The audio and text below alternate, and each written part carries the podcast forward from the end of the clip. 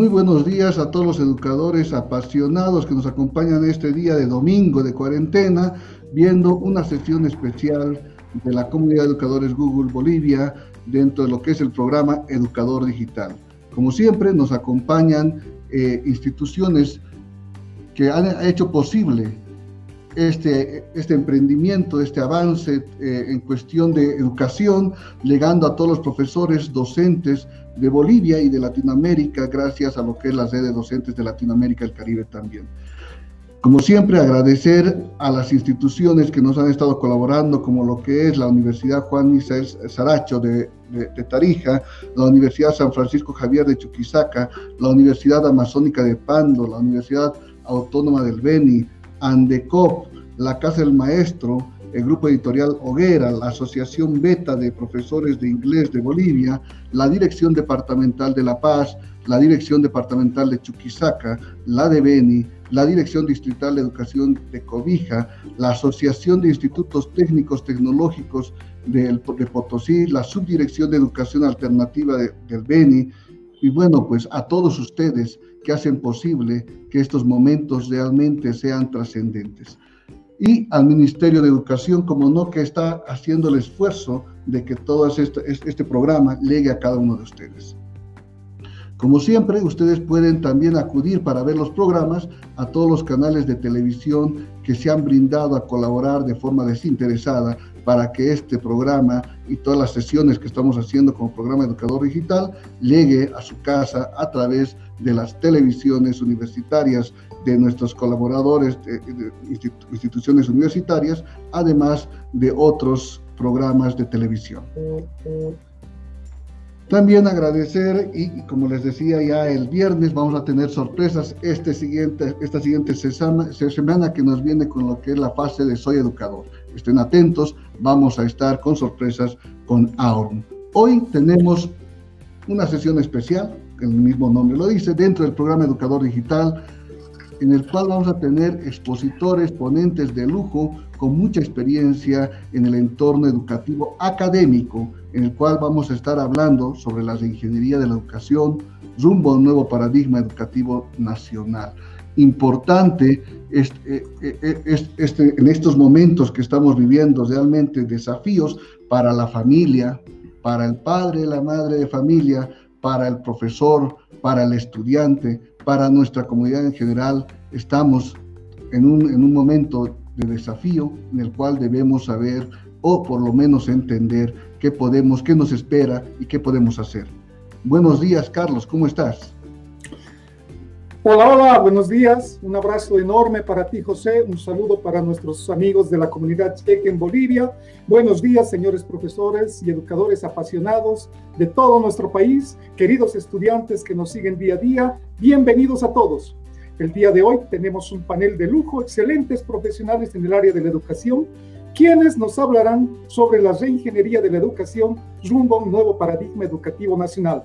Hoy estamos junto al magíster Marco Antonio Llerena Espinosa, junto al magíster Marco Delgadillo Moreira, junto al doctor Alberto Camilo Vera Moreira, al doctor Robert Daniel Gijena Michel, al magíster, a la magíster Betty Carlos. Todavía no, licenciado, estamos con Carlos. Yo, yo le anuncio, licenciado. Gracias y, también, eh, y también junto al licenciado Luis Adolfo Torres.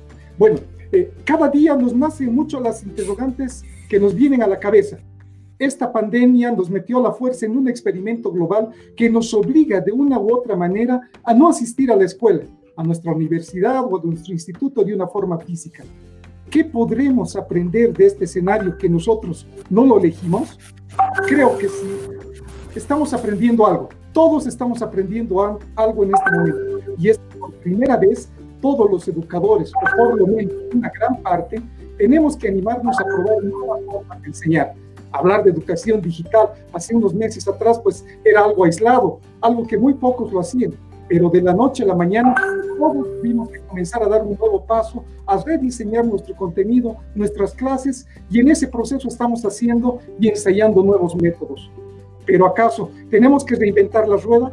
Muchas cosas ya estaban hechas, un mail, tal vez una red social, unos videos, nuestros cursos, videotutoriales, plataformas de aprendizaje, llamadas, videoconferencias, cualquier cosa, pero buscábamos la forma de conectarnos con nuestros estudiantes, porque en estos días es tan importante estar al lado de ellos. Sin embargo, ¿estamos preparados emocional y tecnológicamente para esto? ¿Cuánta resistencia puede generar este cambio? ¿Cuánto tiempo puede tardar este cambio? Son algunas de las cuestionantes que cada día los educadores nos preguntamos. ¿Qué nos pueden responder nuestros panelistas a estas interrogantes que se están volviendo el pan de cada día? Voy contigo, José.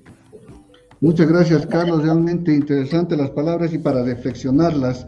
Y también para eso justamente también nos acompaña el magíster Ricardo Colpari, vicerrector de la Universidad Juan Miguel Saracho, quien eh, nos va a contextualizar y aparte de dar también la bienvenida e introducción a esta sesión especial. Buenos días, eh, ingeniero Ricardo Colpari, ¿cómo está? Buenos días, José. Buenos días, Daniel, distinguidos panelistas. Es una grata complacencia, enorme privilegio estar en esta sala tan notable. Y yo este, quiero eh, resaltar, subrayar las palabras que tú dijiste.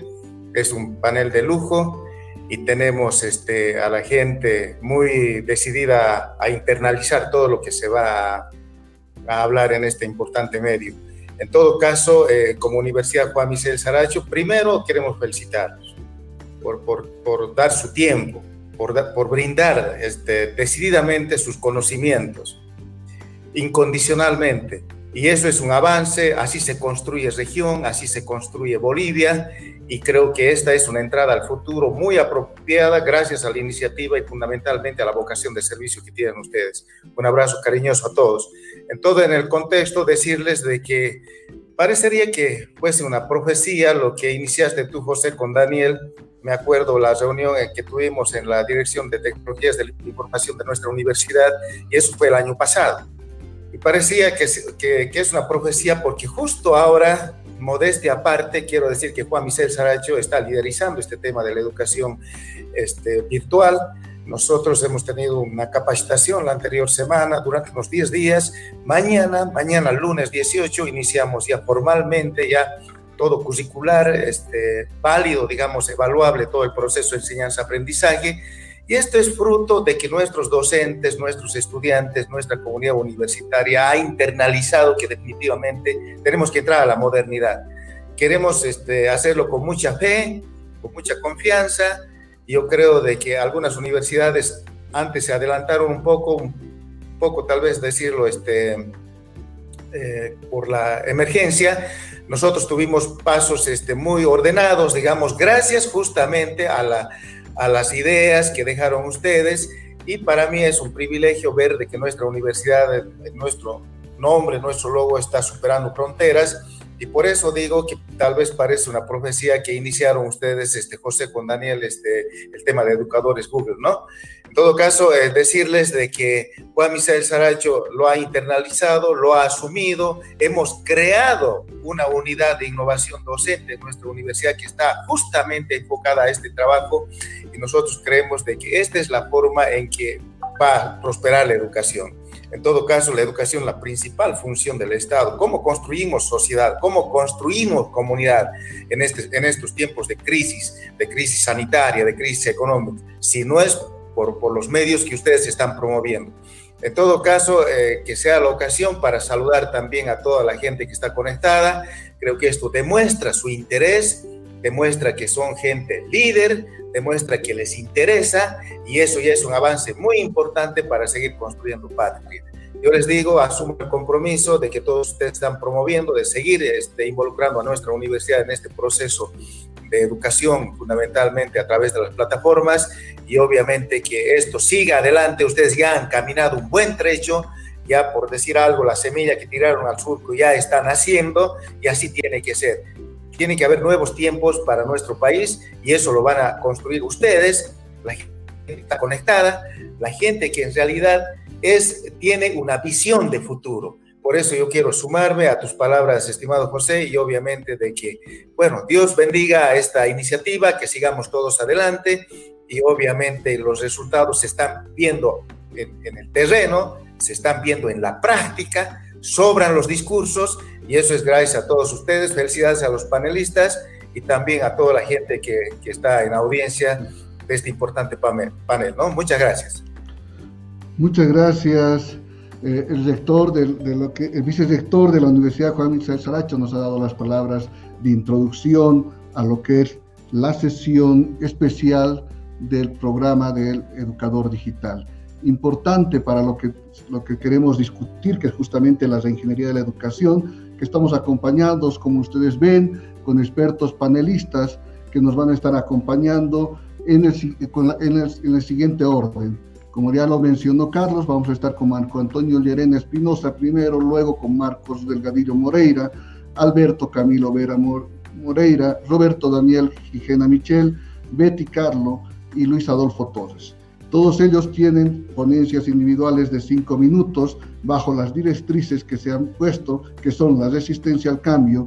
Si estamos preparados para este reto, el cambio coyuntural o permanente y las políticas públicas para la gestión del cambio.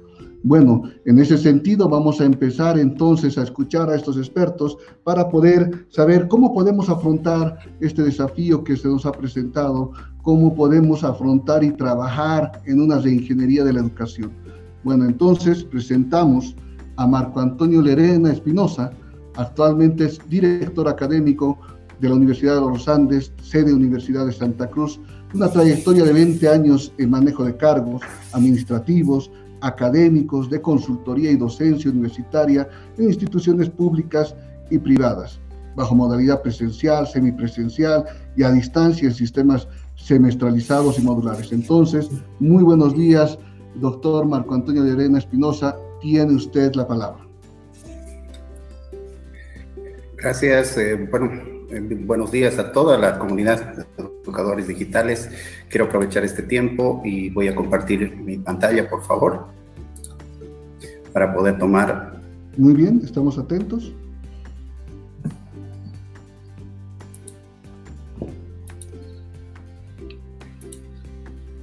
No sé si se ve.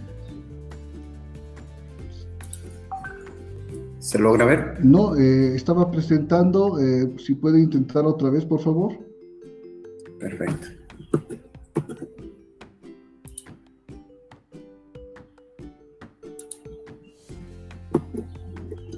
¿Ahora sí? No, no, no, no. Eh, tal vez algún problemita, tal vez en la parte... si vuelve a estar en la parte de presentar ahora.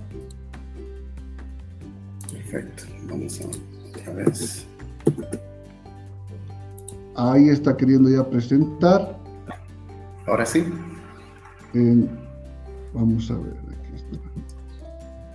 Ahora sí. Perfecto. Bueno, eh, mi nombre es Hola, soy Marco Llerena Espinosa. Un placer exponer mi ponencia ante ustedes. Tenemos el tiempo limitado, entonces vamos a utilizarlo al 100%. He tocado eh, la cuarta directriz que nos han pasado, que son políticas públicas para la gestión del cambio. Y me voy a apoyar en cuatro pilares fundamentales para estas políticas públicas. La primera, la salud. La segunda, la educación. Tercero, tecnología y la infraestructura. En primera instancia, 3.826 casos de COVID-19.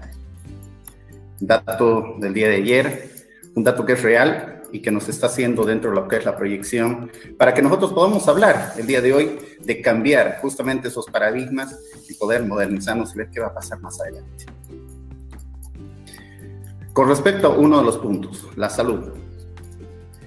Políticas públicas nos han dado, hemos entrado en una cuarentena, cuarentena rígida en algunas regiones, cuarentena flexible que se van a empezar a dar de aquí a un tiempo, bueno, pero ¿qué vamos a hacer? ¿Cuáles serían nuestras políticas o cuáles son las políticas que deberíamos apoyar nosotros? ¿sí? Y obviamente nuestro Estado plurinacional, la gobernación y la alcaldía. Bueno, cuando volvamos de esto, creo que lo más importante sería tener protocolos. ¿Cómo vamos a llegar a enganchar nuevamente a las clases que nosotros estábamos acostumbrados? Túneles de desinfección, gel desinfectante, mascarillas, grupos reducidos de no más de 15 personas en aula. Bueno, creo que ese es uno de los puntos que tendríamos y obviamente dentro de las, políticas públicas debería analizarse.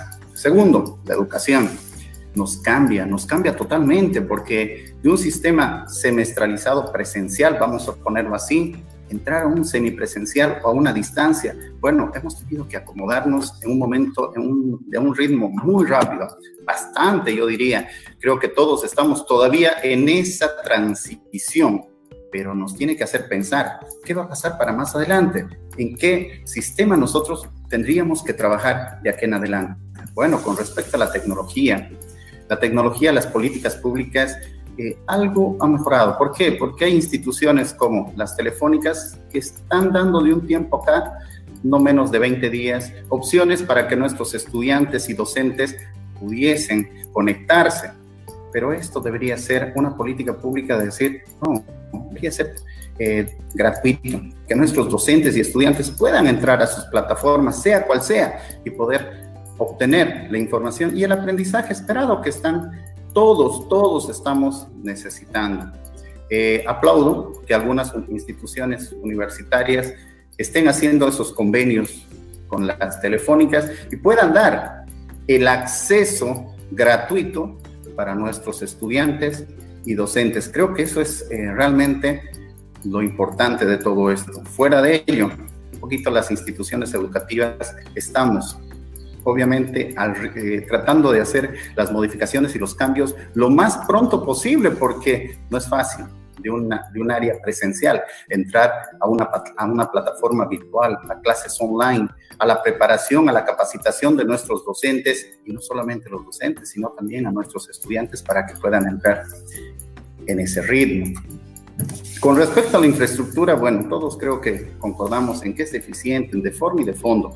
Pero ¿qué estamos haciendo las instituciones educativas dentro de lo que es la infraestructura? Bueno, pues la, la infraestructura en este momento nos dice que tenemos que cambiar, tenemos que optar por canales, canales que nos den la opción. Ustedes saben que las instituciones privadas particularmente tienen un solo canal de ingreso, que son las mensualidades. ¿Y cómo vamos a cobrar si no tenemos canales para poder hacerlo? En el fondo. ¿Cuáles serían los nuevos paradigmas educativos nacionales?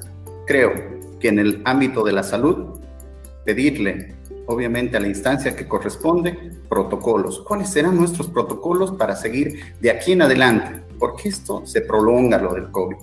En la educación, en la educación hay que replantearse, hay que, tenemos que adaptarnos hacer presencialidad, semipresencial, a distancia, cuál es la modalidad en la cual nos vamos a guiar. En la parte tecnológica, señores, punto alto, acceso, acceso para que podamos tener nosotros Internet tanto en los docentes como en los estudiantes. Y en infraestructura, les presento proyectos. Creo que tendríamos que ser muy imaginativos en ese sentido. Quiero cumplir con los cinco minutos que nos han dado. Agradecido por dejarme dar esta ponencia. Y bueno, atento a las preguntas y consultas o dudas que tengan más adelante. Muchas gracias.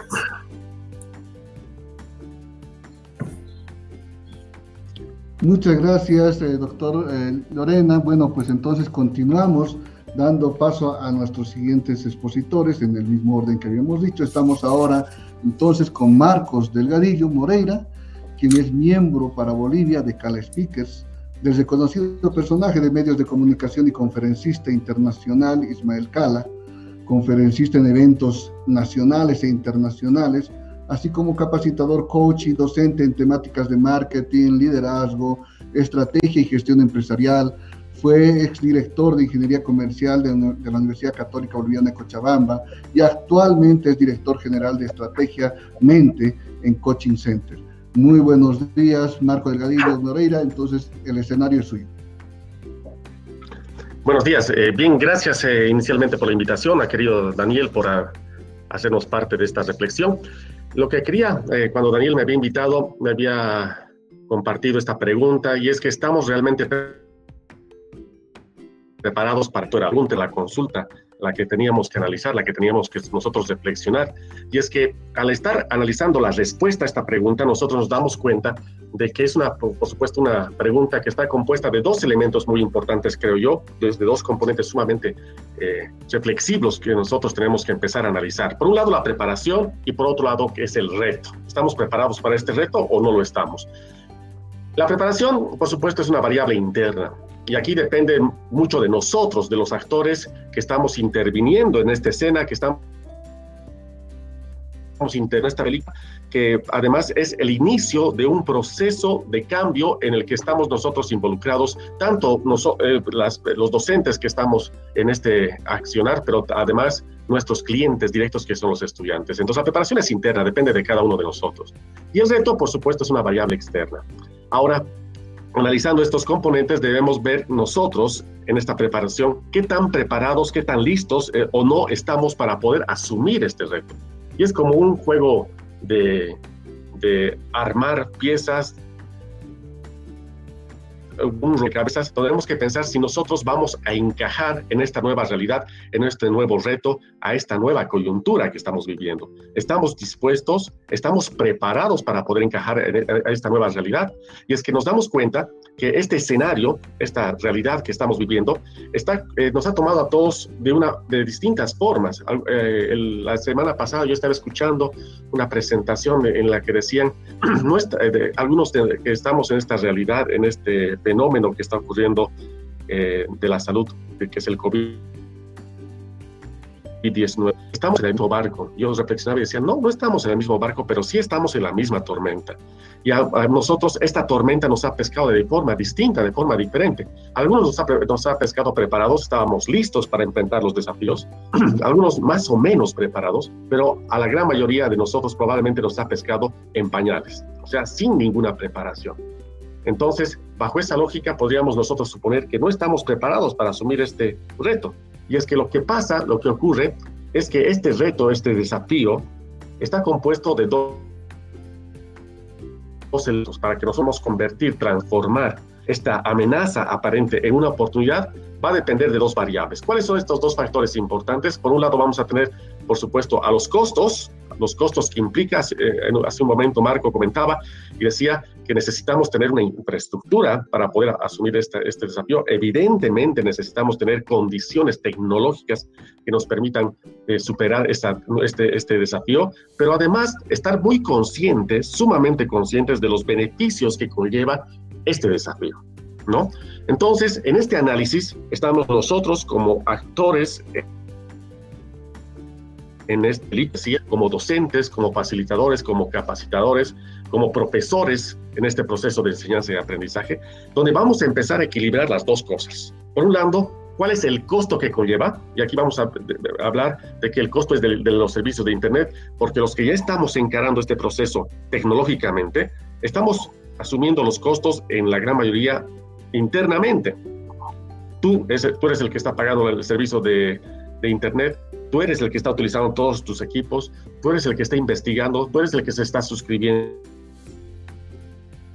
tú eres el que está capacitado. hay muchos costos, evidentemente, pero esto conlleva también muchos beneficios. Y aquí los beneficios tienen que ser vislumbrados desde tu accionar como facilitador, como docente y reconocer. Si no reconoces que los beneficios son importantes, entonces la motivación no va a existir para poder encarar este desafío. Entonces, estos, estos, dos elementos, costo-beneficio. ¿Cuáles son los costos? Que seguramente los que estamos encarando este, este proceso nos damos cuenta que los costos son menores a los beneficios, pero con sacrificio y responsabilidad. Yo creo que estamos en un proceso de construir una suerte. ¿Cuál suerte? La que viene de aquí adelante. Alguna vez yo decía, esto del COVID eh, nos ha adelantado al futuro, nos ha adelantado al futuro como Bolivia, ¿no? Porque esta situación era lo que nosotros teníamos que vislumbrar, vivir en el mediano plazo. Pero ya estamos en ese momento y debemos construir nuestra suerte. Y alguien decía que la suerte es la combinación de dos elementos básicamente. Por un lado, la oportunidad. Esta es nuestra oportunidad, este es nuestro reto, este es nuestro desafío. Tenemos la oportunidad en nuestras manos. Ahora, otro componente para poder convertir esto en buena suerte es la preparación, ¿no? Que también esté en tus manos. Ahora, en, este, en esta reflexión también, por, por supuesto, tomar en cuenta de que eh, no basta con tener buena actitud, con buenas intenciones, sino de tener también el apoyo de una, de una infraestructura, de un entorno que te pueda permitir apuntar a aquel. Entonces, construyamos como preparadores, como capacitadores, como docentes, esta suerte, combinando la oportunidad la preparación para encarar este nuevo reto de aquí en adelante. Con estos dos elementos creo yo que podríamos nosotros tener en el futuro resultados importantes para nuestro país, para, para nuestra región, pero principalmente para las personas a quienes nos debemos, que son nuestros estudiantes, nuestros alumnos. Gracias.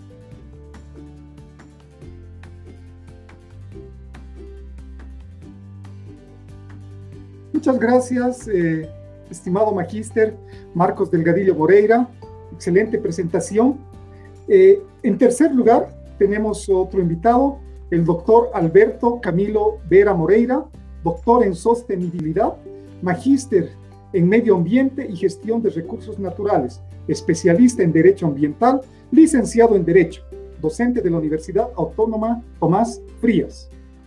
Doctor, estamos con usted.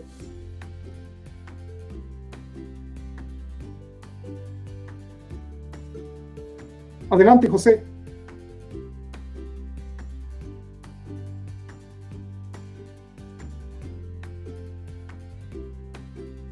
Hola, hola, tenemos un problemita de audio. Doctor Camilo, ya lo hemos presentado. Eh, adelante, por favor. Su, su micrófono está apagado.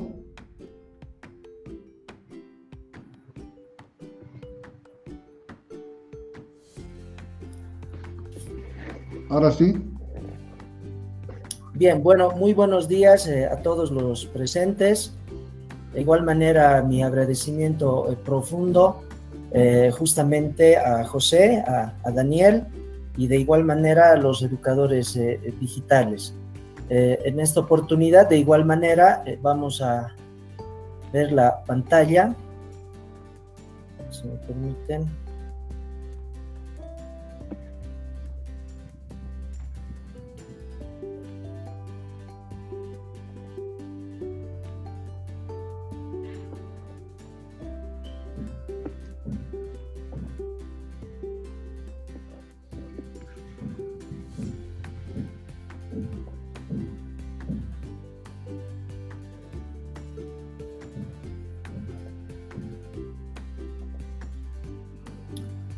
No sé si ahora se ve la pantalla.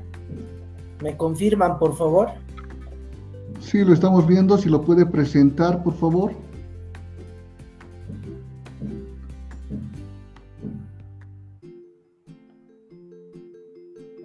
Se volvió a salir, se volvió a salir.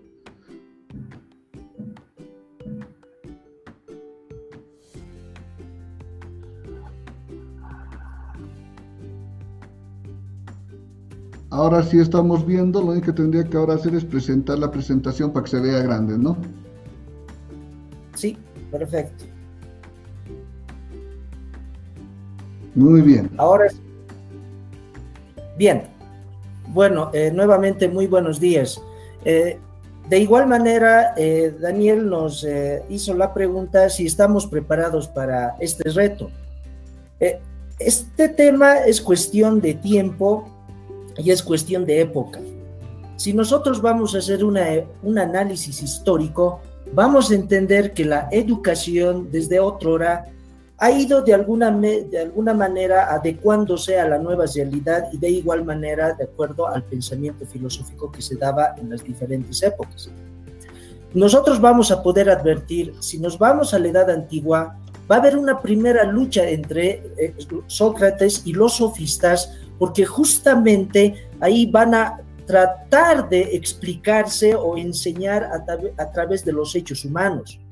Por otra parte, cuando se va a establecer las primeras escuelas filosóficas como la Academia de Platón, el Jardín de Epicuro, el Liceo de Aristóteles, el Pórtico de los Estoicos, vamos a entender ahí que hay un, escenario de preocuparse de la de las cosas, es decir, vamos a utilizar como paradigma una observación directa.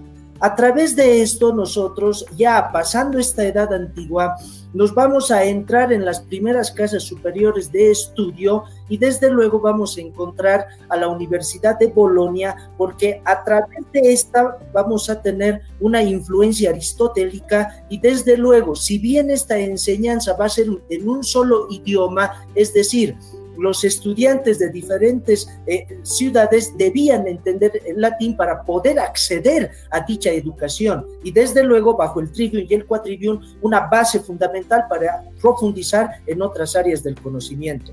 De igual manera, la Universidad de Salamanca, precedente para nuestras universidades bolivianas, de igual manera van a ir desarrollándose con lo que es el método escolástico. Entendemos nosotros a este método escolástico un escenario de cátedra, un, un, escenario de una clase magistral, un escenario de un examen memorístico en cierto esquema. Entonces veamos nosotros cómo poco a poco está cambiando los paradigmas de enseñanza. De igual manera, en 1551 vamos a advertir que eh, en Lima se va a consolidar en Sudamérica la primera universidad real y pontificia por el tema del papado y por el tema de, los reinados cuando se habla de real.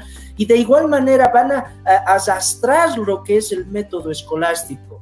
Por otra parte, ya en 1624, la influencia aristotélica, los fundamentos católicos y desde luego la ilustración con Rousseau, Montaigne, Montesquieu de igual manera va a influenciar a lo que es la Universidad San Francisco Javier de Chuquisaca. De igual manera, nosotros cuando vamos a entrar ya a la República, vamos a entender ya este pensamiento liberal y vamos a hablar de la universidad moderna. Y aquí vamos a encontrar dos enfoques, dos paradigmas básicamente, tal cual son la universidad napoleónica y, o el pensamiento napoleónico y de igual manera el pensamiento de Humboldt.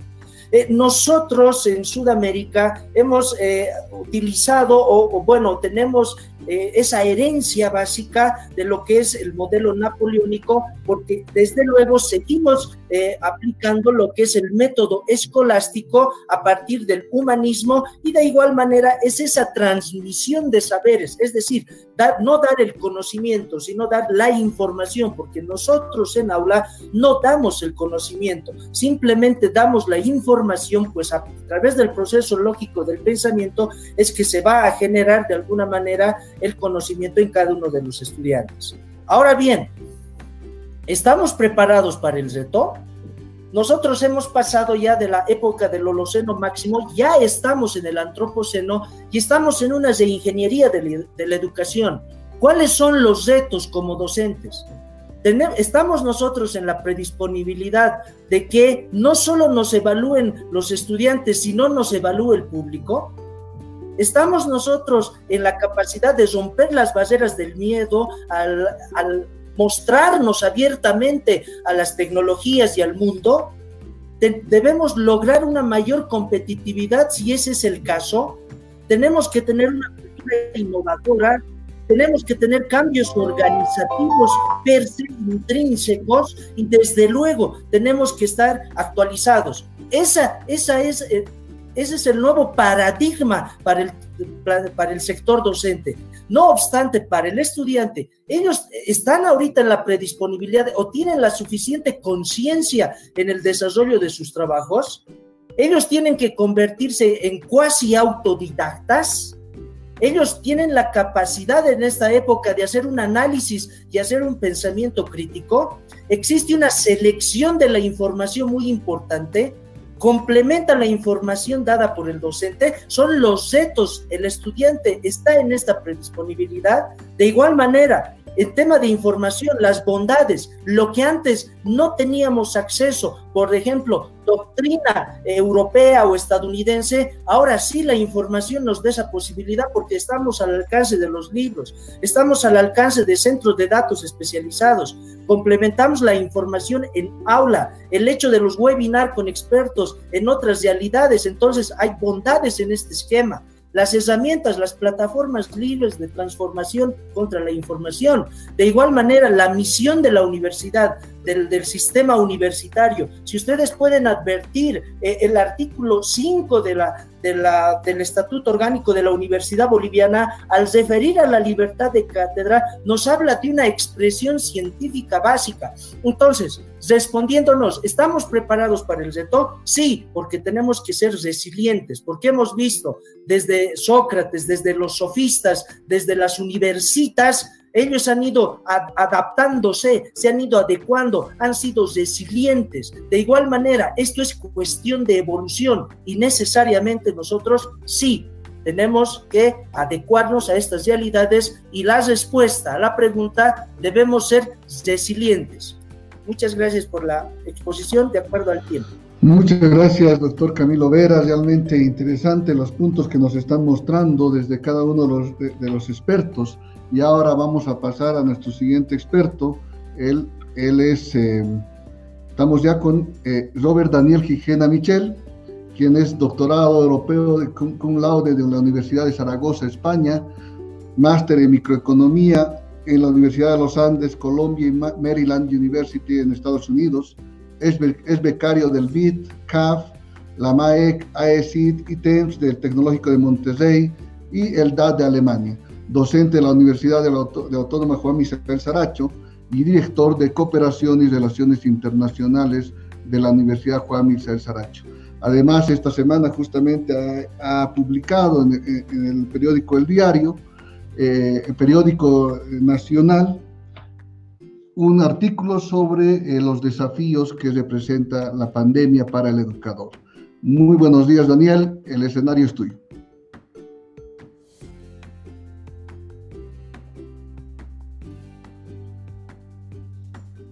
Daniel.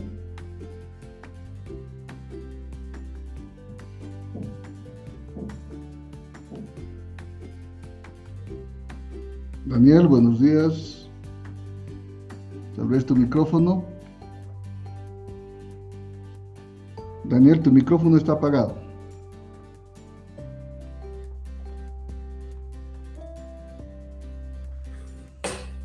Eh, ¿Se ve mi pantalla, profesor? Sí, se ve, puedes mostrar, estabas mostrando hace un momentito. Ya, perfecto. Exacto. Bueno, muy buenos días. ¿Lo, ¿lo presentas, por favor? Perfecto, ¿me escuchan? Te escuchamos muy bien, te escuchamos muy bien. Muy bien, muy, buenos días. Eh, un cordial saludo a todos los educadores que nos siguen en este importante, interesante programa digital. Eh, nosotros vamos a abordar el tema de la resistencia al, cambio eh, en, este, en este escenario de pandemia. Entonces, eh, comentar de que evidentemente esta, esta crisis eh, sanitaria inédita, sin precedentes, nos está planteando el reto a los educadores de adquirir nuevas competencias para formar a nuestros estudiantes en un entorno educativo 100% digital. Se trata de un tema de fondo, un cambio de fondo se trata de un tema sensible que, por supuesto, por lógica, provoca cierta resistencia. Quiero hacer notar que las ideas y el análisis generado, que el de mis colegas, siempre bajo un enfoque positivo, constructivo. Esta problemática social, como cualquier otra, presenta diferentes aristas y por lo tanto también diferentes protagonistas. Nosotros nos vamos a centrar en, la, temática de la resistencia al cambio desde la perspectiva del, docente. Hacer notar que este tipo de eh, conducta es un comportamiento eh, natural, por lo tanto tampoco no eh, debemos de antemano prejuzgarlo. Eh, esto, está, esto está seguramente sucediendo en todos los niveles educativos, en todas las áreas de conocimiento y por supuesto también en distintos entornos culturales a lo largo y a lo ancho de nuestra Bolivia, en Latinoamérica y con seguridad que este, esta, esta sensación de resistencia también se ha presentado en los mejores centros de estudios eh, del mundo. Seguramente ese ha sido también el primer obstáculo que han tenido que enfrentar. En ese sentido, eh, bajo, la, bajo la temática de la gestión del cambio, ¿cuál viene a ser la, la estrategia, por lo menos la más importante, la más efectiva, que personalmente considero y que además eh, lo sugiere la, la literatura? No es otra más que el aprendizaje, en otras palabras, la adquisición de competencias, de conocimientos, de habilidades, de actitudes. es a través del aprendizaje que el docente va a retomar la tranquilidad, va a adquirir pues este, eh, más seguridad, más convicción para encarar este, este proceso de, de formación. Tengamos en cuenta que el docente, el educador es el llamado, es el líder a reconstruir la estabilidad, a inspirarle confianza a sus eh, estudiantes y por lo tanto su actitud es clave, es determinante. Aquí contamos con una fortaleza. El educador por naturaleza es un aprendiz eterno, su rol social está estrechamente vinculado con la motivación hacia la superación personal de sus pupilos, como a través del saber ser, a través del saber conocer, a través del saber hacer. Entonces, eh, ¿qué eh, directrices generales eh, sugerimos dentro de, de las diferentes alternativas? Principalmente vamos a empezar a nivel organizacional, a nivel eh, institucional. Esto está estrechamente vinculado con políticas de desarrollo de talento humano. Esta problemática no la va a solucionar un simple curso, se tiene que concebir todo un programa, toda una currícula eh, integral de capacitación, de reforzamiento, de seguimiento, de monitoreo, de apoyo al docente orientado hacia la construcción de una cultura, como bien dice el título de este conversatorio, orientado hacia la construcción de un nuevo paradigma educativo. Y después también, paralelamente, el cambio se tiene que gestionar de manera individual, de forma interna. Hay un pensamiento universal que hace referencia a que los grandes cambios, transformaciones del sistema social empiezan por uno mismo. Entonces el profesor, el docente, debe reforzar, debe insistir en ese su espíritu de aprendizaje autodidacta, autónomo, más aún existiendo una gran cantidad de recursos eh, pedagógicos disponibles en la nube para apoyarse. Una vez que superemos el miedo escénico, una vez que volvemos a mirar eh, atrás, nos vamos a dar cuenta que no, es, no, es, no, era tan complicado. Cuando despejemos esa, esa, esa neblina que tenemos enfrente, en, nos vamos a descubrir que ese elefante no era tal. En realidad, el bloqueo está en la, en la mente. Y yo estoy eh, convencido, quiero eh, destacar, lo estoy observando a diario, la actitud, el compromiso, el, sacrificio, el empeño que eh, están demostrando los eh, educadores, los docentes, lo veo en mi unidad, en mi, universidad de origen, lo veo en, los docentes que conforman esta comunidad de educadores digitales, diariamente más de 40 mil educadores siguiendo, tratando de, de, superarse, de aprender, de no dejarse vencer con, con, este reto. Entonces, nosotros eh, como educadores, eh, estoy convencido de que estamos asumiendo, de que vamos a asumir ese rol social que nos, eh, que nos corresponde para aportarle al desarrollo humano, aún inclusive en estos tiempos de, de, crisis, de adversidades, y al igual que nuestros valientes médicos, que nuestros valerosos eh, policías, los eh, funcionarios del eh, aseo público y cada habitante en este país, que desde, desde donde se encuentra aporta ese plus para que todos juntos podamos salir adelante. Muchísimas gracias. Muchas gracias, doctor eh, Robert Daniel Gijena Michel. Realmente un excelente tema, lleno de mucha motivación y una magnífica presentación. Nuevamente, muchas gracias, doctor. Ahora voy a pasar a presentar a nuestra próxima panelista, una excelente profesional en su área. Quiero presentar a la magíster Betty Carlo, es licenciada en matemáticas, diplomada en educación superior, magíster en innovación educativa y formación de docentes, directora general de la Corporación Educativa Domingo Sabio, docente de posgrado de la Escuela Militar de Ingeniería y de la Universidad Autónoma Gabriel René Moreno. Gracias, Carlos. Bueno, entonces así iniciamos con, eh, se le dio agradecimientos ya al doctor Daniel Gijena y iniciamos con la doctora Betty Carlo. Buenos días, doctora. Muy buenos días, Bolivia. Muy buenos días.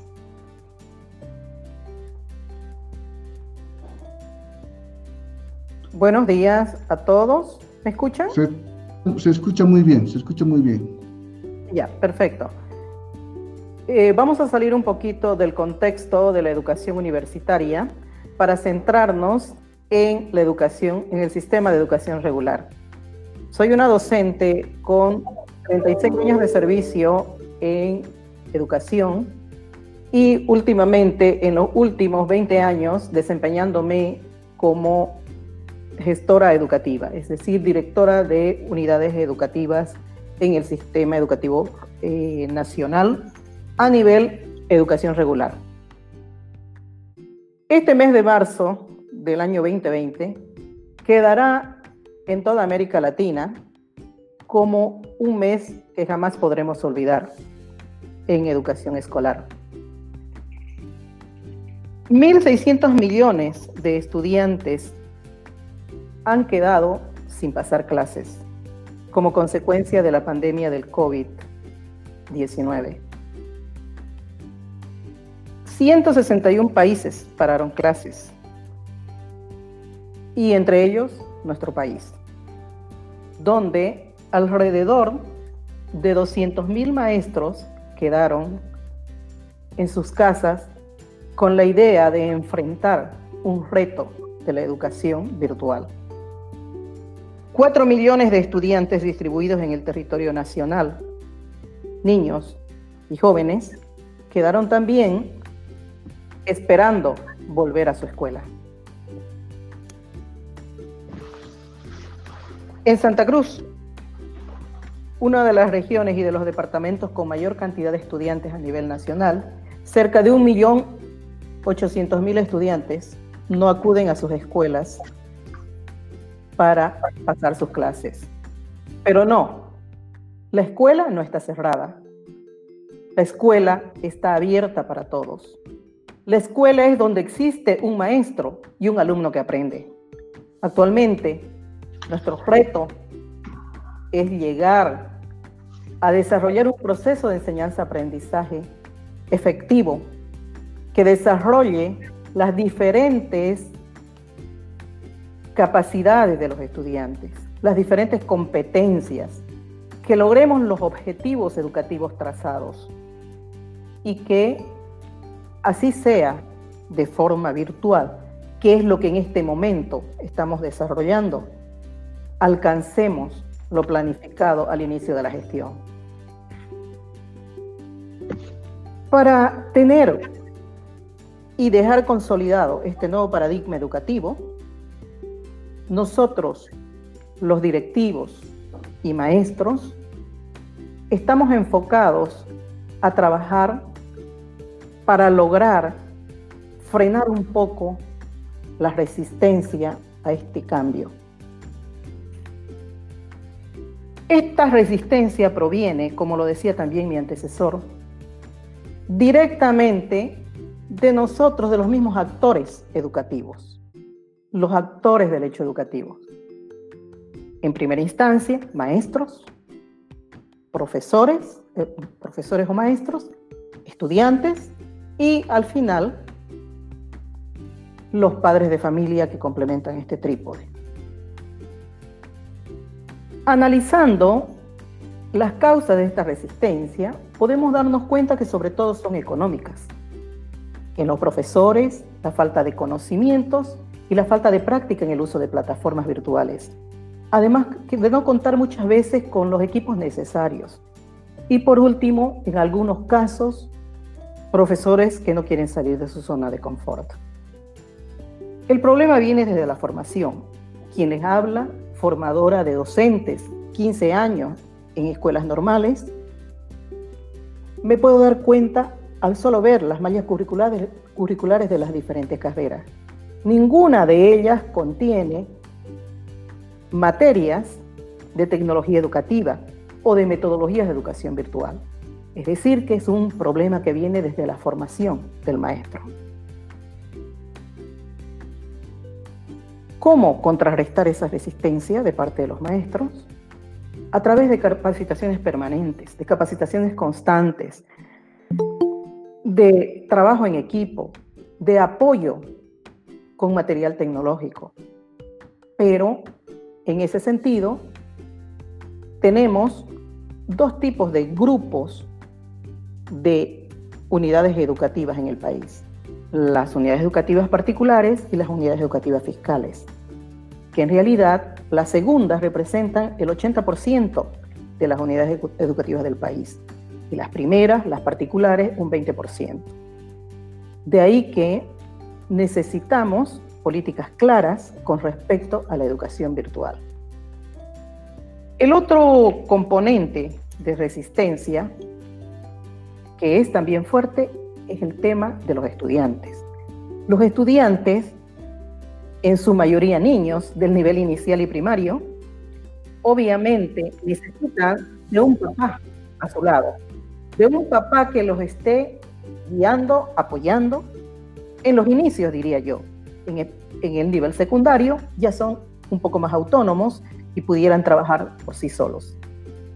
Pero ese papá, también resistente al cambio, aduce que en este momento está realizando sus actividades de home office que no le permiten sentarse al lado del niño para acompañarlo en ese proceso de enseñanza-aprendizaje.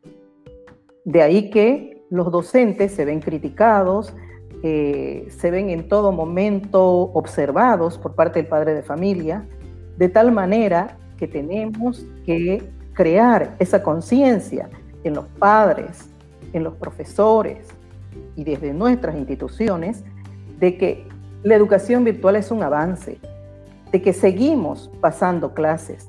Las clases no han finalizado, las clases continúan, las clases efectivas continúan. Dependerá de lo que cada uno de nosotros demos de nuestro lado para poder realmente llegar a resultados efectivos.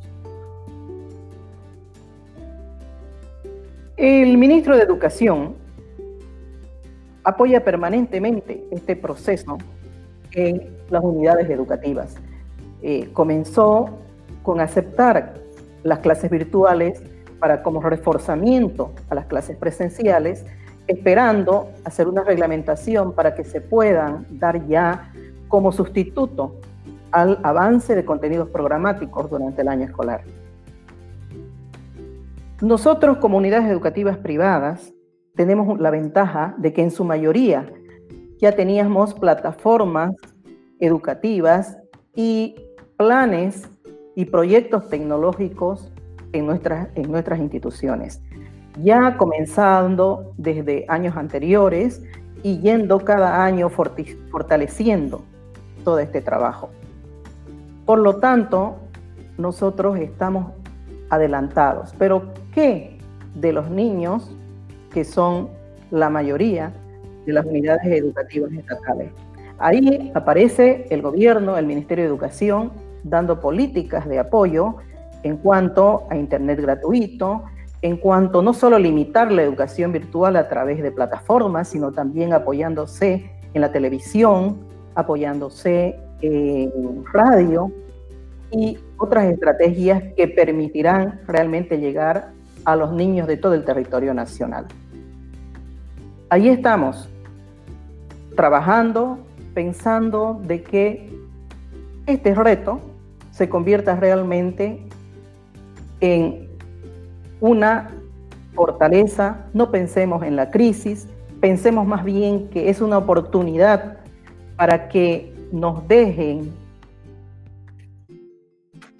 que todo este desarrollo que estamos realizando nos deje como consecuencia profesores altamente capacitados en medios tecnológicos, estudiantes autónomos en su aprendizaje, unidades educativas que vayan a la par con los avances en la tecnología. Eso es lo que esperamos de que esta etapa de crisis se convierta realmente en una ayuda para el progreso, en una ayuda para el crecimiento y Dios nos acompañe, Dios nos ayude para que todo esto sea posible en conjunto y como equipo. Gracias. Muchas gracias, doctora Betty Carlo realmente para reflexionar también todos los puntos que nos va dando y cada uno de los expositores también. Y ahora entramos con otro expositor, padre Luis Adolfo Torres, a quien considero un mentor, un amigo. Muchas gracias también por acompañarnos, quien es director nacional de Escuelas Populares Don Bosco, referente en el área de educación de la Escuela Salesiana en América, en la región andina, Bolivia, Perú, eh, Ecuador, Colombia, Venezuela, Santiago, de, esto fue en Santiago de Chile en 2019, y también es presidente actual de la Asociación Boliviana de Educación, ABEC. Muy buenos días, Padre Luis Adolfo, ¿cómo está? El escenario es suyo. Muchas gracias, eh, querido José Antonio. Y a todos los que nos están acompañando en este panel, a los profesores y todos los educadores que eh, nos escuchan y nos ven. Eh, Dios les bendiga. Como sacerdote, lo mejor que les puedo decir este domingo, Día del Señor, que Dios les bendiga, proteja a sus familias y acompañe su trabajo. Qué interesante lo que hemos escuchado eh, de los panelistas eh, que me han antecedido. Yo, desde lo que les puedo compartir, les diría de corazón, en nuestra patria nadie estaba preparado para este desafío ¿A quién, ¿A quién el cambio lo ha encontrado poco preparado? A los padres de familia, sí, a los estudiantes, a los profesores, a las autoridades, a todos. Y por eso no se puede juzgar eh, tampoco, mm, y no es el deseo de ninguno, ¿verdad? De que no haya mm, la mala voluntad de los profesores, de los educadores. Lo que sí sucede es que en el área rural no están las condiciones para una educación virtual. No hay la tecnología, pero tampoco hay la mentalidad, porque muchas veces estamos retrasados demasiado, y no por culpa ni de las familias ni de los profesores, sino que es la, la coyuntura de nuestro país. Hay todavía mucho camino para recuperar en, en nuestra patria. Por eso, Sí es cierto que los colegios particulares y los colegios de convenio estaban un poco más preparados, pero tampoco tanto. Tal vez en las universidades es distinto, pero yo conozco la realidad de los colegios y en el área rural hay muchísima voluntad, hay mucho esfuerzo de superación, pero también hay demasiados obstáculos que enfrentar, inclusive sin la pandemia. Ahora, ¿cuál es el gran peligro? Que esta situación esté todavía profundizando más la gran brecha digital, pero también la, brecha educativa entre aquellos muchachos y muchachas eh, en primaria y secundaria que de, suyo ya tienen buenas posibilidades. Si, si por ejemplo sus papás eh, viven en la ciudad, son profesionales, han logrado poner en un colegio que les, que les gusta, este muchacho en el futuro va a tener mejores posibilidades y aparte de una situación eh, un poco mejor y va a tener mejores posibilidades en el futuro. Pero nuestras niñas y niños que tienen menos posibilidades están recibiendo menos preparación y van a encontrarse siempre más atrás.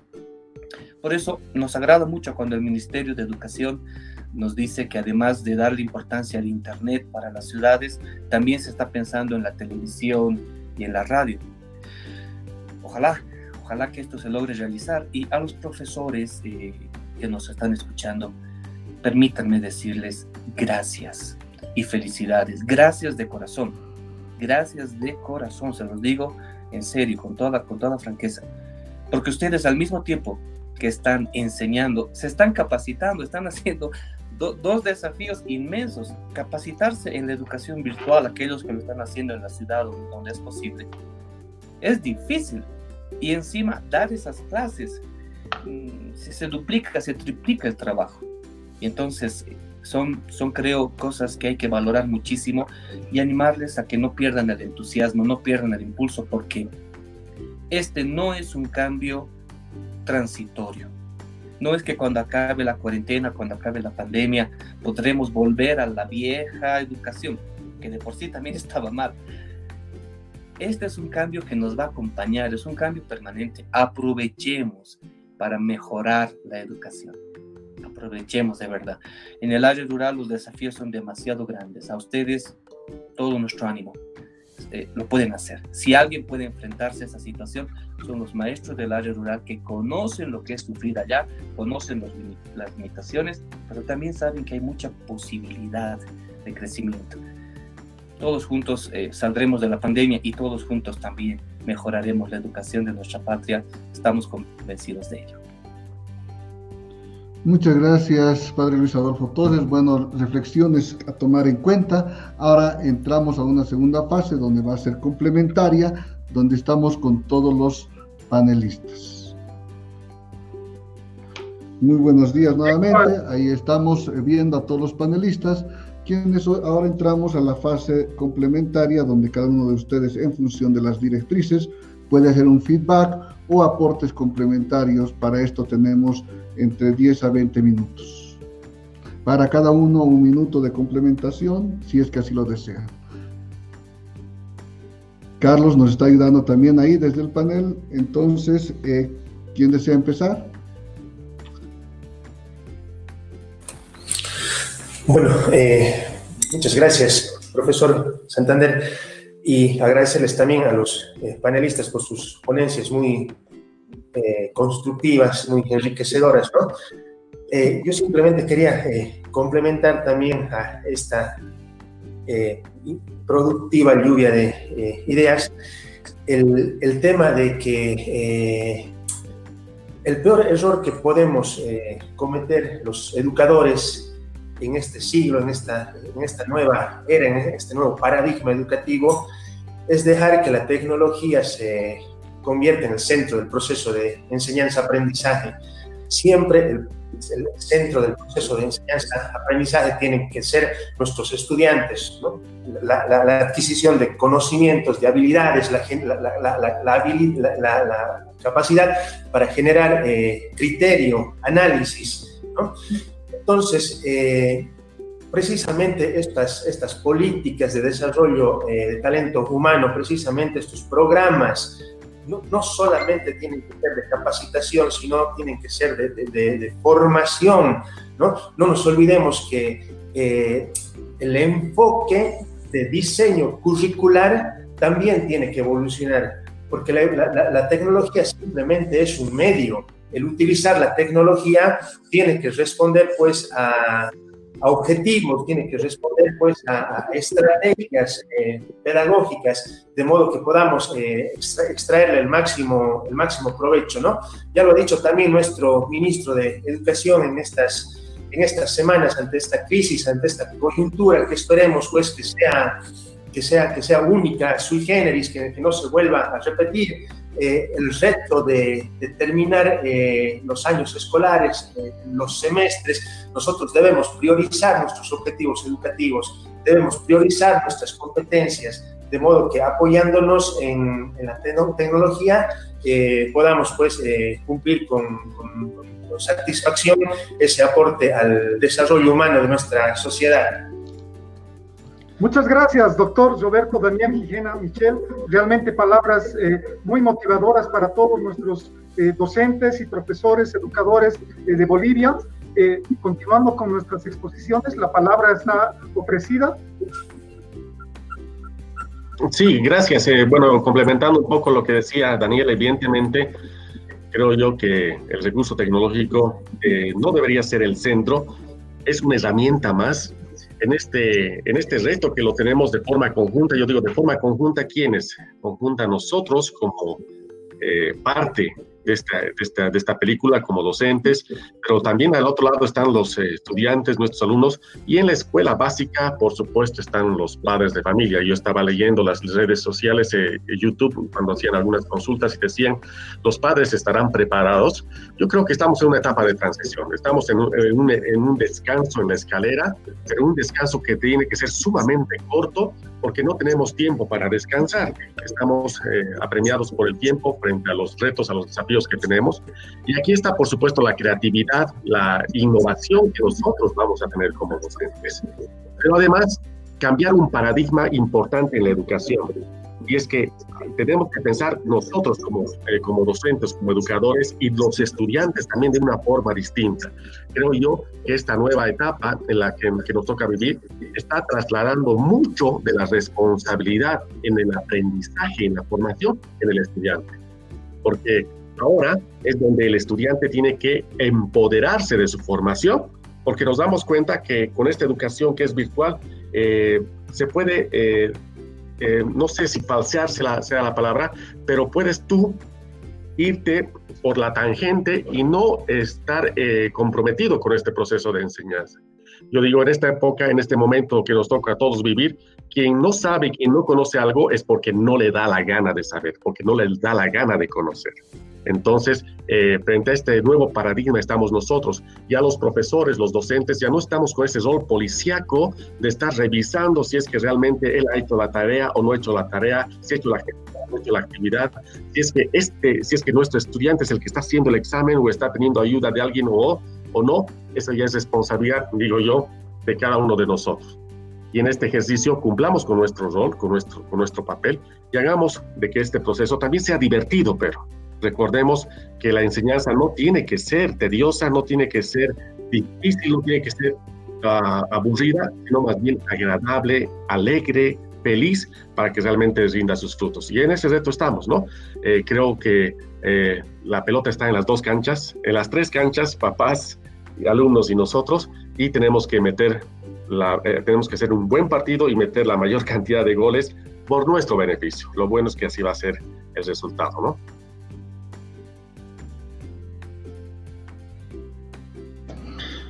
Carlos. Gracias, eh, Magíster Marcos Delgadillo Moreira. Realmente palabras eh, excelentes que nos servirán a todos los profesores y educadores en este servicio, en este proceso de enseñanza-educación. Eh, la palabra sigue ofrecida. Eh, por mi parte, yo quisiera agregar algo. Miren, las condiciones para que podamos llevar a delante la educación en, este, en este contexto tan desafiante no están dadas. No están dadas en, la ciudad, mucho menos en el área rural. Las condiciones no están dadas. Pero, ¿qué es lo que nos toca hacer? Elegir entre, entre no hacer nada o, hacer, o hacer lo posible. Y aquellos educadores de corazón que se están preparando, que están escuchando estas charlas, que están haciendo su máximo esfuerzo, son parte de este equipo. No podemos solamente esperar que las condiciones se den. Nosotros tenemos que crear esas condiciones, sea, sea la manera que sea. Aquí dicen que, que, la necesidad es la mejor maestra. Así que a no esperar condiciones ideales, no, no nos van a llover. Para eso Dios nos ha dado cabeza y manos. Nosotros las tenemos que hacer posibles. Nosotros generemos estas condiciones lentamente, con esfuerzo, pero lo haremos. Muchas gracias, padre Luis Adolfo Torres. Realmente son palabras eh, motivadoras. Eh, muchos profesores, educadores nos preguntan, yo vivo en, la, en el área rural, ¿cómo puedo llegar? Sin embargo, se ha visto que profesores han fotocopiado las hojas que han ido a entregar inclusive personalmente a sus, a sus estudiantes. Ahí se puede ver, creo, la motivación y el amor que tiene un docente hacia sus estudiantes. Continuamos con la palabra. Por favor, ¿quién quiere continuar? A ver. Bien, eh, si me permiten. Adelante, adelante. ¿Aló? Bien. Siga, siga la profesora. Ah, perdón, eh, señor director. Bueno, eh, bueno, nosotros, una experiencia.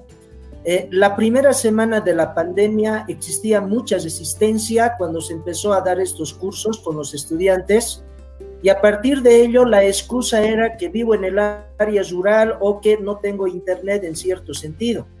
Pero pasada la tercera semana, esto ha sido una cuestión de solidaridad y es cuestión de actitud y en verdad de querer hacer algo.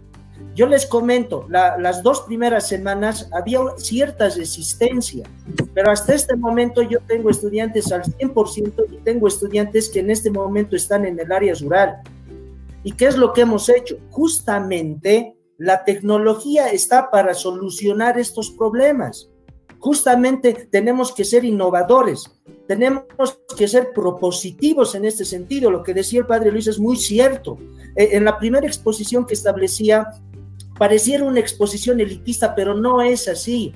Estamos en, eh, en, el antropoceno y hemos pasado el holoceno máximo. Estamos en la época de la tecnología y en verdad es cuestión de evolución y en verdad sí tenemos que ser todos resilientes. No crean que es fácil para el docente, también es complicado, pero nos toca, corresponde, es nuestro mandato que establece la misma constitución el tema de, de que prioriza el tema educativo. Entonces, tiene que haber un compromiso de ambas partes, de docentes y estudiantes. Ahí hablamos nosotros de la conciencia del estudiante en tema de, sus trabajos. No es un copiar y un pegar, es un análisis. Y ahí viene ya desde el, desde el escenario ético mismo del estudiante y por otra parte desde, la, desde el sector docente de igual manera. Convoca a, a, inventar mecanismos para eh, enseñar de una u otra de una u otra manera. Aquí hablamos de una pedagogía, aquí hablamos de una didáctica. En consecuencia, considero por la experiencia eh, y además la misma solidaridad, nótese para ir cesando este punto, el hecho de que estudiantes, eh, compañeros, que no tenían cierto acceso han sido solidarios y mandaban por otros medios los trabajos y los materiales. Entonces, si existe esa actitud, consideramos que sí se puede, no podemos eh, dar peros. Aquí es avanzar, no podemos ver atrás, es ver adelante, tenemos que evolucionar y esto es parte de la evolución. Muchas gracias. Muchas gracias, eh, doctor Alberto Camilo Vera Moreira. Realmente la innovación, la empatía y la resiliencia son las virtudes de cada profesor y de cada educador. Creo que la palabra maestro es sinónimo de amor. La palabra está ofrecida. A ver, la palabra. Adelante, adelante. Efectivamente, qué enriquecedora el conversatorio, realmente este, adecuado a los tiempos que corren y todos tienen entera razón de lo que se está diciendo. En el tema, evidentemente, como lo dicen ustedes, este, hay un nivel de desigualdad tremendo. Hay chicos que tienen su computador su celular de alta gama, su celular eh, actualizado y otros que no tienen nada. Hay comunidades rurales donde obviamente no hay ni luz. Entonces es una desigualdad, pero como decía Luis Adolfo, algo tenemos que hacer, no podemos hacer nada. Y aquí tiene que surgir, digamos, todo el, esa lógica cooperativa, colaborativa, de ayuda, porque justamente cuando decimos social, las redes social, funciona cuando hay un, un enlace sentimental, digamos, el, el, el, éxito de lo social está justamente en eso. Y por ejemplo, este, se decía eh, aquí, eh, todos le decían, el actor, uno de los actores fundamentales es la familia, los padres. Y fíjense ustedes de que a veces uno se encuentra medio desubicado, pero luego ya surge. a ver, eh, llevemos al jardín a los chicos. Esa es la escuela, ahí está la escuela, en el jardín. Aprender a ver los pormenores de lo que hay ahí, cómo es una semilla, etcétera, etcétera. Lo llevemos a la cocina, a, la cocina, a ver cómo este, se modifica, cómo actúan los agentes físico-químicos en los alimentos, cómo se procesan los alimentos. Es decir, este, lo convirtamos a la casa en esta cuarentena en una verdadera escuela. Yo creo que la riqueza de este conversatorio está justamente que la gente que está escuchando lo asuma todas las sugerencias que están dando tan expertos como ustedes, de tal manera que sea un, conversatorio muy propositivo, digamos. Nosotros en Juan Michel Saracho, por ejemplo, eh, como lo decía Danielito, en una primera etapa obviamente hay indiferencia, hay oposición, hay un grupo propositivo que quiere, etcétera, pero conforme la gente se va involucrando, lo va asumiendo y es más, lo va impulsando. Entonces genera una sinergia totalmente positiva. Obviamente de que entre los chicos tenemos este, ciertos problemas. Se está trabajando, como lo decía este, uno de los queridos colegas, el tema de la conectividad, ¿no es cierto? El tema de, de la infraestructura tecnológica este, y otros temas. Pero se está superando surge esa preocupación, digamos, y ahí está la clave de que nosotros motivemos, que seamos facilitadores, como muy bien lo dicen ustedes, facilitadores, orientadores, hacer de que el chico sea el actor fundamental. Ahora tiene que aprender a estudiar por sí mismo, digamos.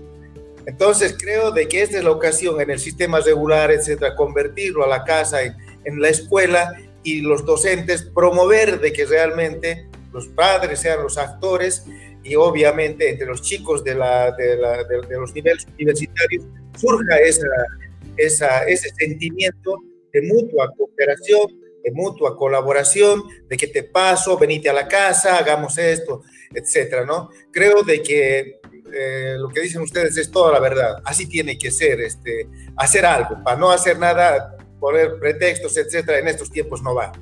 Gracias. Muchas gracias, vicerrector Ricardo Colpari, por las palabras motivadoras. El trabajo no es de uno solo, es de todos, del profesor, del estudiante, del padre de familia. La sinergia en estos momentos es fundamental para un buen resultado. Muchas gracias. Continúa la palabra. La palabra, queridos colegas. Bueno, qué bueno que me antecede en el hecho de decir, vamos de lo macro a lo micro, pero hay elementos que sí tienen que ser tomados en cuenta. Y otra vez, políticas públicas, estimados. Las políticas públicas dentro de lo que es las directrices de la salud, la educación, la tecnología, la, la infraestructura son básicas. Y esto tiene que venir desde el entorno macro, es decir, nuestro Estado plurinacional, apoyado obviamente por el Ministerio de Educación, ir bajando lo micro que son nuestras instituciones, asociaciones, etcétera, etcétera, y llegar al núcleo que es la familia, que también tienen que estar. ¿A qué me refiero con esto? Es que necesitamos nuevamente en la salud los famosos protocolos. Sí, sí, es, es necesario. En la educación, el adaptarnos, el adaptarnos a todo lo que ustedes han hablado. Es algo básico, estamos en esa etapa y creo que lo estamos intentando. Pongamos esa palabra entre comillas, estamos intentando. Nos falta un poco, pero lo, básico es intentar, no dejar no, no quedarnos ahí. La tecnología, nuevamente, pedirles a esas instituciones, organizaciones, empresas grandes de comunicación que nos colaboren, canales, radios, las telefónicas. Y en la infraestructura, bueno, ustedes han repetido mucho, han visto las deficiencias y las fortalezas mínimas que podamos tener. Reforcemos estas, estos cuatro puntos, estas cuatro políticas públicas de salud, educación, tecnología, a un nivel micro, y macro. Ese sería mi aporte. Gracias. Muchas gracias, Magíster Marco Antonio Llerena Espinosa. Realmente la familia es el núcleo de la sociedad y la adaptabilidad es una virtud de los profesores. Así que a continuar con este proceso. Finalmente tenemos las últimas palabras. Su micrófono, por favor. Sí. Bien, muchas gracias por darme la palabra es evidente que todo lo que hemos escuchado nos llena de mucha sabiduría, de mucho enriquecimiento en esta etapa que necesitamos estar todos juntos, conectados y con mucha resiliencia. Eh, hablando de la reingeniería en la educación, hablando de la búsqueda de un nuevo modelo educativo, de un nuevo paradigma educativo, yo me pongo a pensar que estamos saliendo de un modelo conductista, de un modelo cognitivista, para irnos hacia un modelo constructivista y basado en competencias. Esa era nuestra última misión y visión de parte de las instituciones educativas, trabajar en base a desarrollo de competencias, de habilidades para la vida, que sea una formación holística, hablando del saber, del hacer, del ser y el saber convivir. En ese contexto, me permito expresar que una combinación de todos estos paradigmas, constructivista, modelos basados en competencias, modelos holísticos de educación, deberíamos combinarlos y solamente hacer una estructura clara de los planes de estudio. Es decir, delimitar contenidos priorizando los mínimos básicos que un estudiante debería conocer y aprender para pasar al grado inmediato superior. Es decir, mínimos básicos por curso, por materia, de grado. De tal forma que en los inicios esto nos permita que la formación se concluya en su totalidad en cada gestión escolar. Estamos mirando que esta pandemia va para mucho tiempo, especialmente nosotros en los colegios, pensamos que los papás no van a estar dispuestos a enviar a sus niños durante esta gestión escolar, precisamente porque son grupos de riesgo, porque no hay distanciamiento social entre un niño. Así dividamos los cursos con pocos estudiantes. No vamos a lograr de que un niño al ver a su compañero no salte de alegría y se vaya y abrace en un saludo fraternal. Entonces, tenemos que pensar en realmente construir y delimitar contenidos para que tengamos una amplia gama de posibilidades de poder llegar a alcanzar las competencias y los objetivos propuestos del año escolar que recién estamos iniciando. Gracias. Gracias, eh, Magíster Betty Carlo, por su excelente participación. Eh, quiero agradecer nuevamente a todos nuestros expositores por el feedback entregado, realmente palabras muy motivadoras y llenas de mucha experiencia. Vuelvo contigo, José. Gracias, Carlos. Muchas gracias a todos los panelistas, expositores de lujo realmente que hemos tenido hoy día, que hemos querido darle un enfoque académico especialmente, que es lo que muchas veces necesitamos. Y también quiero aportar un poco. Yo me considero muy pragmático y muy simple en muchas cosas y realmente en ese sentido yo pienso que en este caso estamos yendo un rumbo a un nuevo paradigma y estamos dejando un paradigma atrás. Eso implica eh, cambios de reglas mentales, reglas sociales, nuevas reglas de vida. Y cuando un paradigma cae y uno nuevo nace, todo vuelve a cero. Es decir, estamos en cero. Y los grandes cambios en, este, en estos momentos se han, se han generado desde uno mismo. Sabemos de que, como les digo, yo soy muy simple y si yo en algún momento un amigo me decía, si quieres tener plata, ahorra. Y, uno dice, pero yo esperaba una fórmula mágica para tener plata, pero al final era algo muy simple, muy obvio, ¿no? Si quieres enflaquecer, deja de comer tanto, come saludable, ¿no?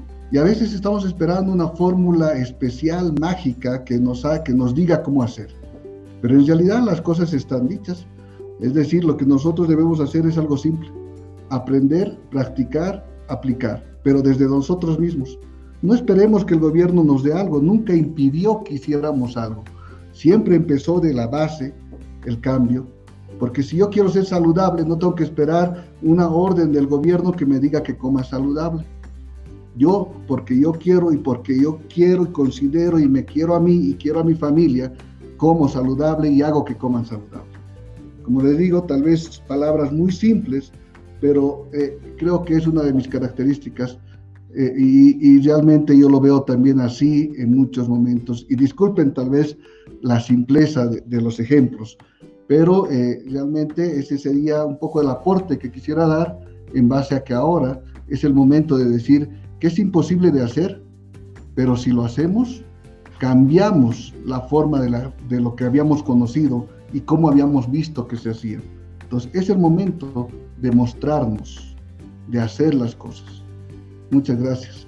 Bueno, pues Carlos, ya estamos finalizando. Agradecemos a cada uno de los panelistas. Hemos visto las preguntas. Las preguntas están muy relacionadas a, lo que ya se ha hablado. Entonces, no los vamos a tomar en cuenta. Ya estamos también en el límite del tiempo. Estamos más con más de 2.500 participantes que nos están viendo por YouTube, por Facebook, por los canales.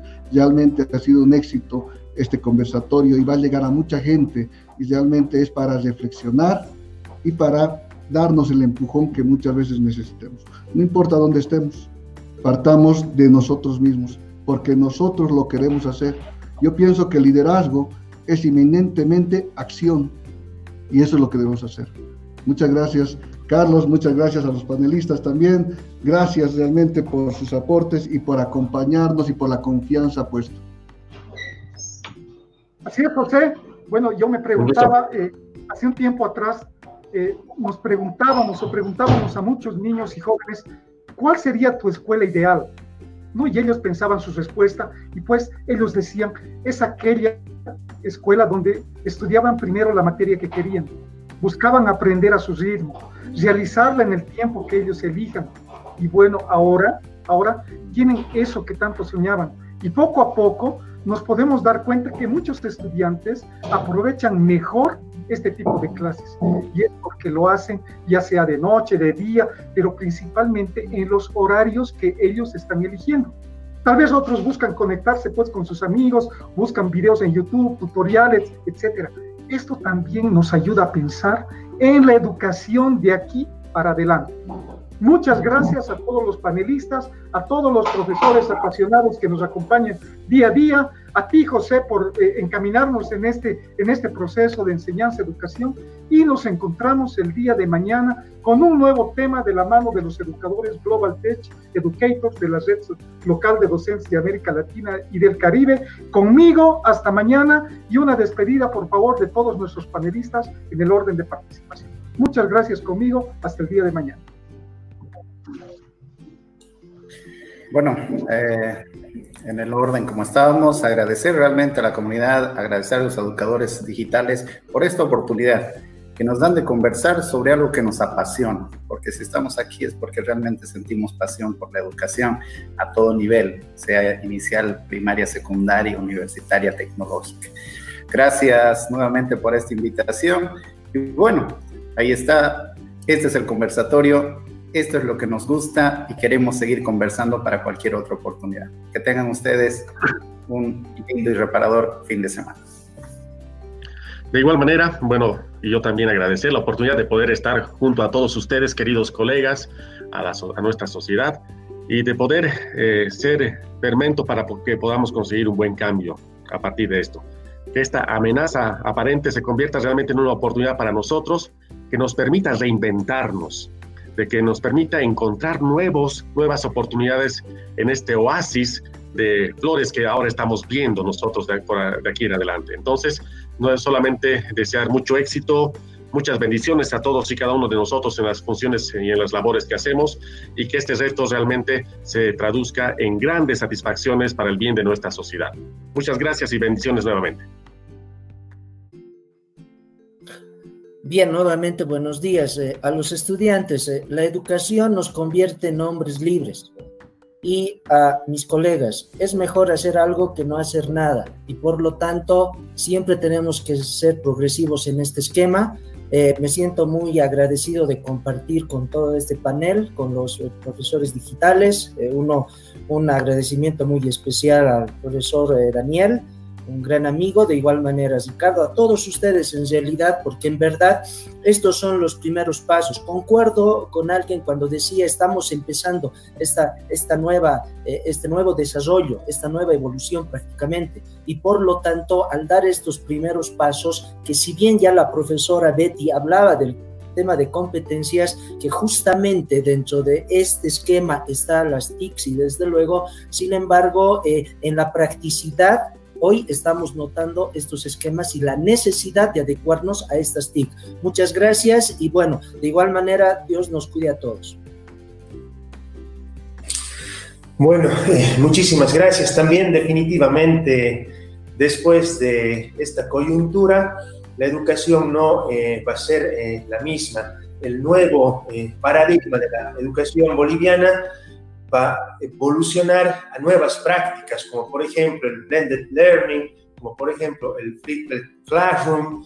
Y bueno, eh, simplemente felicitarles, felicitarles a los, a los profesores, a los educadores.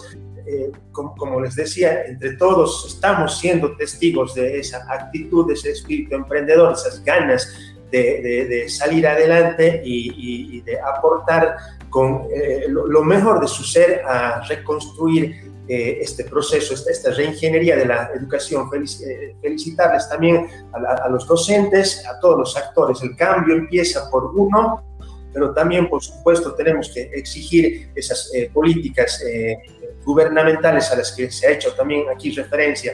Agradecerles a, a ustedes también, a los panelistas, realmente un, honor eh, eh, ser parte de eh, este grupo y habernos, habernos retroalimentado con las ideas de ustedes. Muchas gracias, muy buenos días y fuerza. Adelante, Bolivia, que juntos todos podemos salir adelante.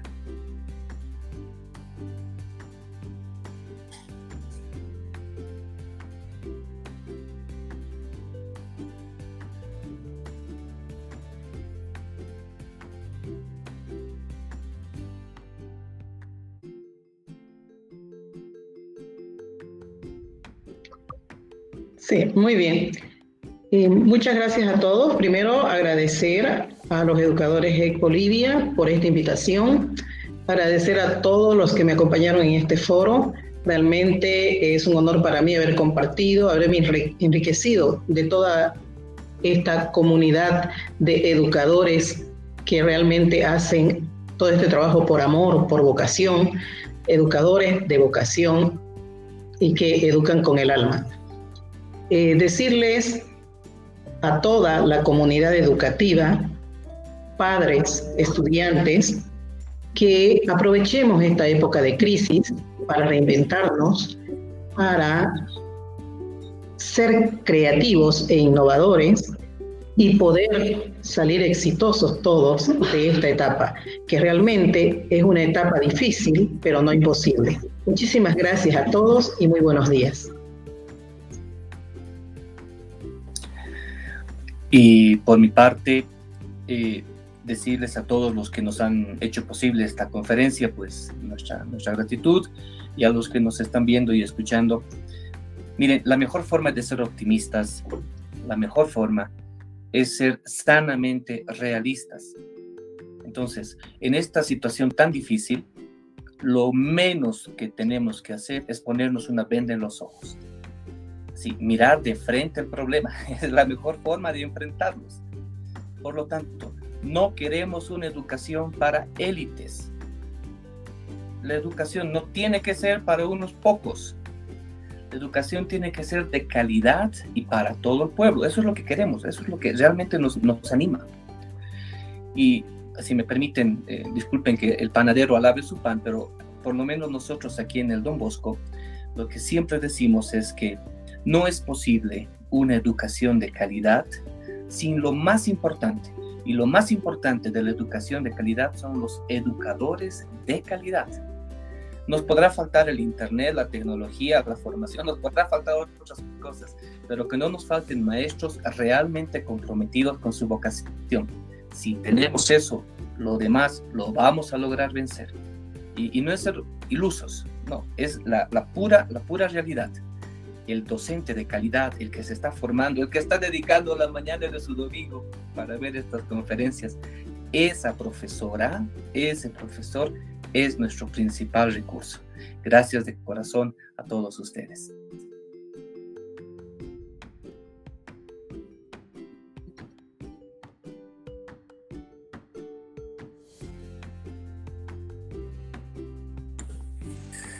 Felicitarles a todos por el enorme aporte que hicieron. Realmente todas las palabras para mi gusto estuvieron en su lugar, todas son propositivas, orientadoras, alientan, animan. Eso es lo que se necesita en estos momentos.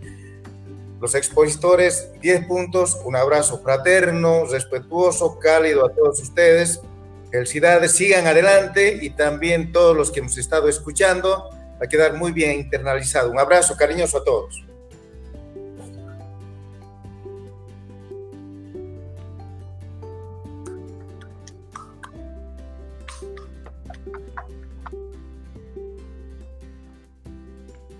Por el ánimo que dan a todos los educadores, agradecidos desde el punto de vista de cada educador, desde el punto de vista de, de, nosotros que estamos tratando de motivar, de los administrativos, de los padres de familia, de los estudiantes, que es necesario un cambio con actitud propositiva.